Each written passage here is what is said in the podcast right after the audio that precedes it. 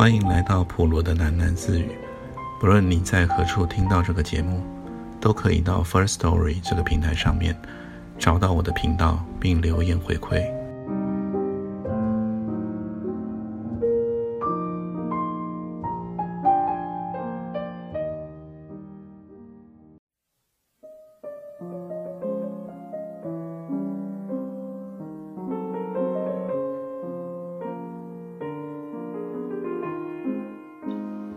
图画的最后一张，画着灰色雪雨交加的天空里，一只白色的风筝迎风飘扬。这是 Jason 最喜欢的一幅画。马蒂曾将这幅画送给了 Jason。分手后，他又把画归还给他。画的背后有一排 Jason 手写的细字：“Sabina，重要的是你的看法，不要为别人的价值观而活。”是的，如今 Jason 能留给他的，也只有这句话了。有那么多年，玛丽在悲惨的孤独中怨恨着离他而去的杰森。事实上，有一个念头隐隐约约在玛丽的心中，他从来没有真正的面对杰森，或也是他的不健康之下的受害者。杰森并不算是个背弃者，要为你自己的感觉而活。杰森不是始终这样子身体力行吗？背弃了这句话的是他自己。为此，他付出了长久的流浪作为代价。玛丽拭去了脸颊上的泪，听到了敲门声。她打开门，看见了海安。海安在这寒风斜雨的冬夜里，只穿了件很单薄的毛衣，衣衫上尽是细小的水滴。他的短发上。也渗着雨露。马恩看着脸上犹存泪光的马蒂，海安，你都湿了，进来擦一擦吧。不需要，海安说。你怎么来了？我到上进咖啡店，见到了海报，上来看看。小叶回南部去了。那你呢？我无处可去。海安站在了门口。盯着玛丽的房间，但却又没有进来的意思。玛丽也不要他进去，两人面对面站在门口。就在今天定下了离婚约定的玛丽，感到想要说一些真心话。你送小叶的车子，他非常喜欢，他很快乐。我知道，你似乎什么都知道啊。那么小叶是爱你的，你明白吗？我明白。可是你并不爱他，我不爱他。海安脸上的水珠正沿着脖颈往下滑，他一定非常冷，像玛丽此刻的心一样冷。那么你又为什么又要绑住小叶呢？这不是在玩弄他的感情吗？除非出自自愿，玛丽，否则别人也无从玩弄一个人的感情。多么不负责的说法！什么叫做负责？对别人的感情负责，还是对自己的感情负责？只要忠于自己，没有人需要对旁人负责。小叶陷得很深，难道你不心疼吗？你指的是这里？海安拿起了马蒂的手，接住了他的心脏。我的这里没有感觉，马蒂。别人爱慕我，追求我。我早已习惯了，我从不去迎合，我不会为任何人而改变。你这是不负责任的游戏人间啊！别忘了，其他人可不是活在这样的世界里。好得很，我从来也不需要别人的认同。你真无情。玛丽想缩回手，却被海安有力的牢牢按住。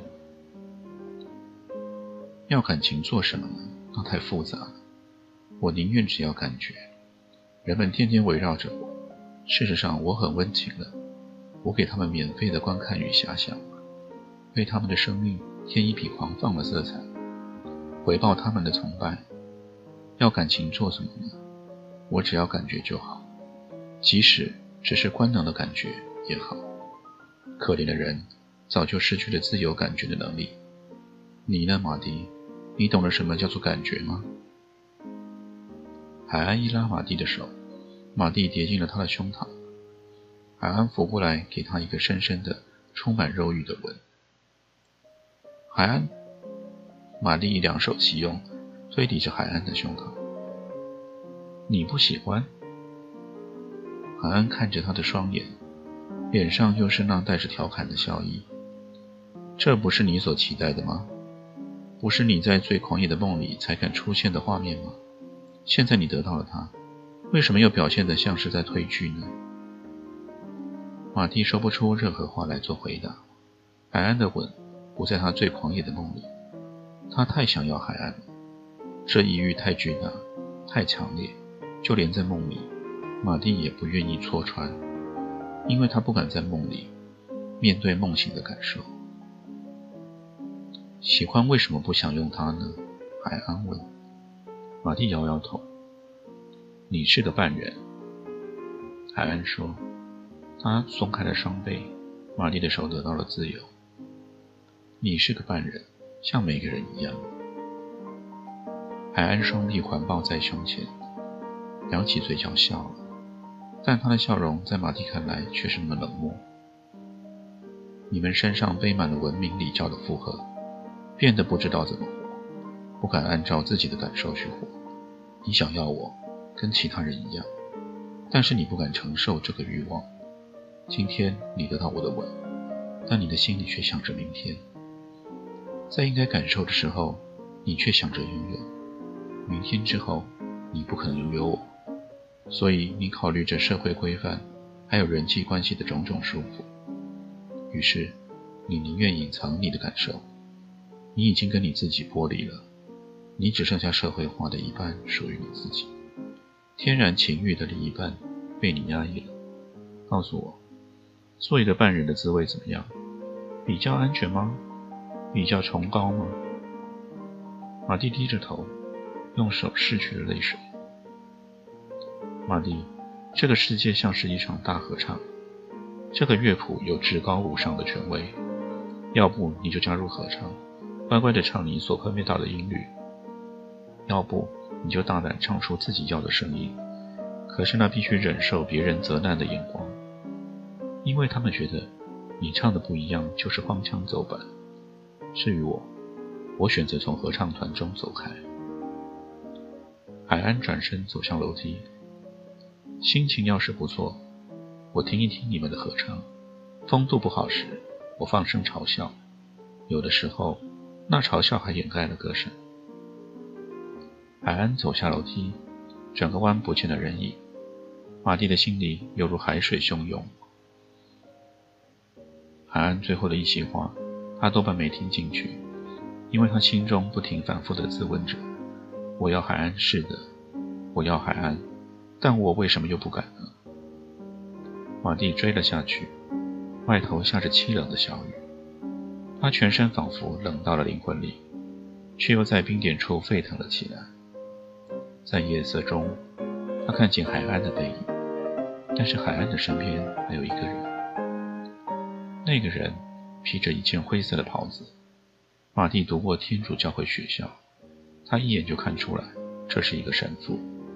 这个神父是谁？马蒂也知道，他那一头红得像火一样的头发，马蒂不会忘记，那是马蒂在酒吧中看到的，受海安深情一吻的红发男孩。当时他穿着常人的装束，海安与年轻的外国神父肩并肩走着，逐渐隐没在夜色中。在他们的背影消失之前，马蒂看到海安的胳膊轻轻地抚过神父的腰，神父的腰际悬着一条他的教会特有的皮鞭，那皮鞭在暗夜的无色中摆荡着，非常的刺眼，感觉非常的色情。马蒂还站在雨中，雨已经湿透了他的衣裳，冷得全身颤抖。他还是站着，冷到最后没有了感受。大概是午夜了吧，路上的人稀少。马蒂回过头，看到在黑夜里的伤心咖啡店，这样阴暗，这样渺小。他不太想一个人回到房间。马蒂发着抖，很勉强地拨了公共电话。喂，电话那头倒是响一声就接起来。喂，我是马蒂。哦，马蒂，你怎么了？巨儿，我想过来你这里好不好？嗯，那你就来吧。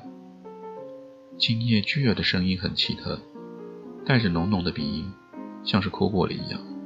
马蒂发着抖，挂了电话，招来计程车，把巨儿指示的地址告诉司机。到了巨儿的家门口，是一栋老式的公寓。下了计程车，马蒂就看见三楼的一个阳台亮了灯，穿着白色睡衣的巨尔朝他招招手。马蒂走上了楼梯，巨儿打开门缝，示意马蒂轻手轻脚，随他走到房间。巨儿与父母同住。老人家都睡着，进入了巨儿有如书铺的大房间。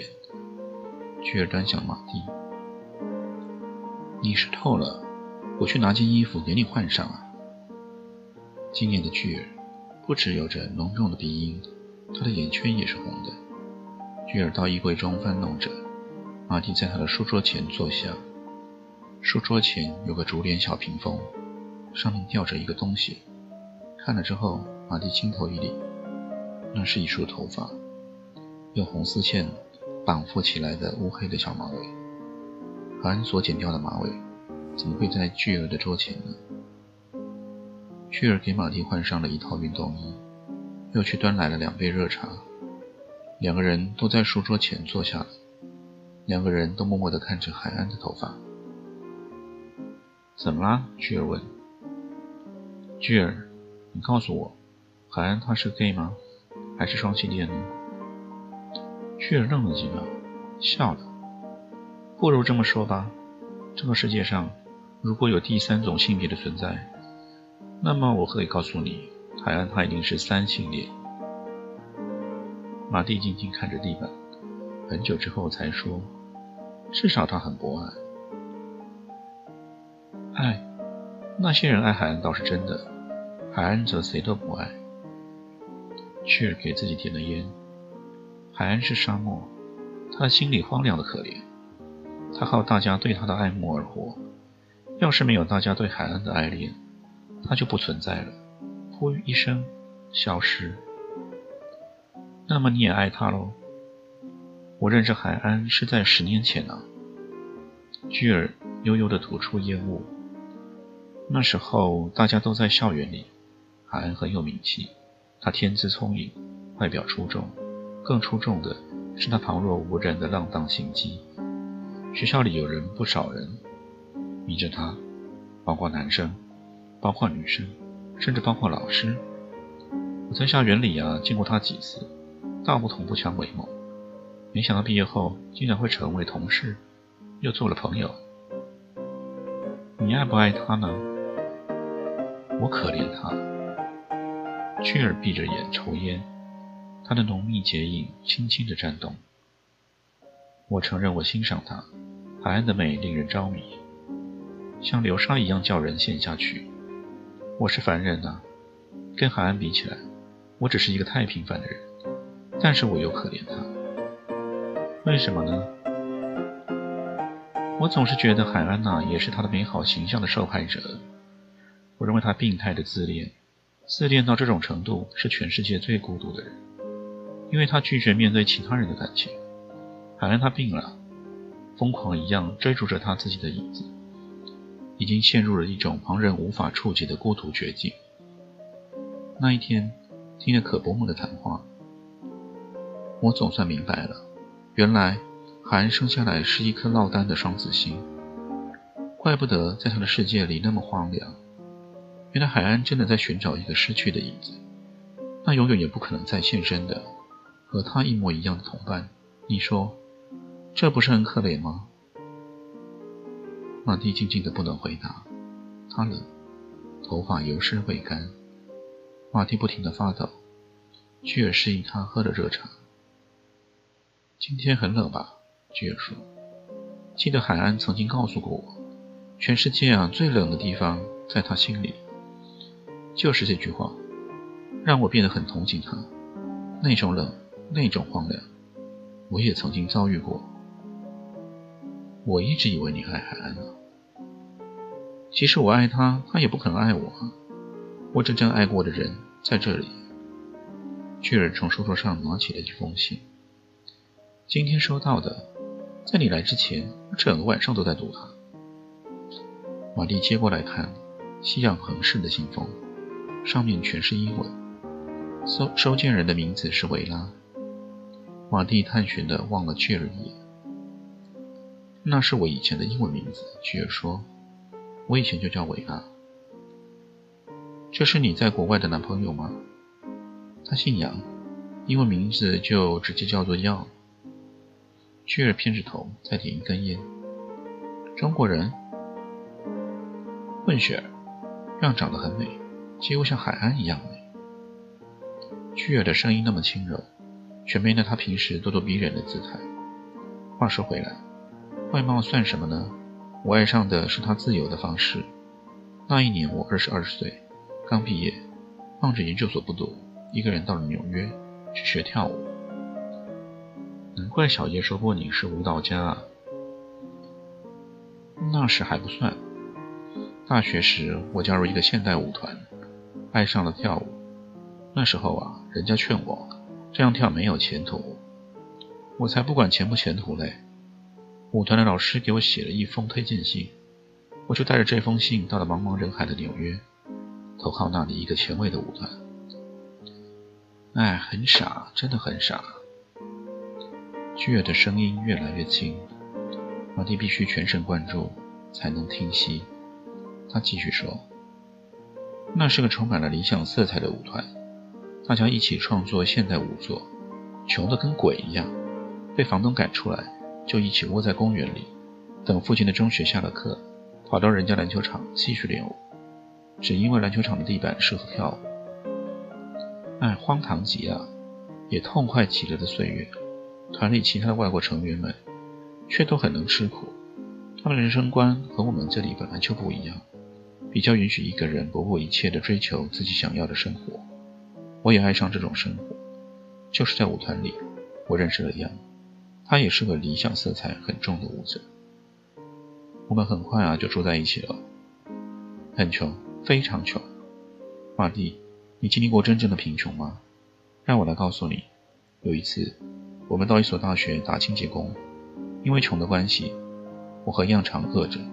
我们帮生物系实验室打扫，正好碰碰到他们在销毁实验过的白老鼠，用小炉子烧。啊，那时候闻到烧老鼠的味道，我们只觉得饥肠辘辘，只恨那个负责烧老鼠的学生不赶快走开。老鼠最后烧成了焦炭，我和样很伤心，就去找雇请我们的主任。费尽唇舌，让他预付了那一周的薪水。我们跑到学生餐厅，叫了一顿饱餐，还有咖啡，一边吃一边笑，哈哈大笑啊！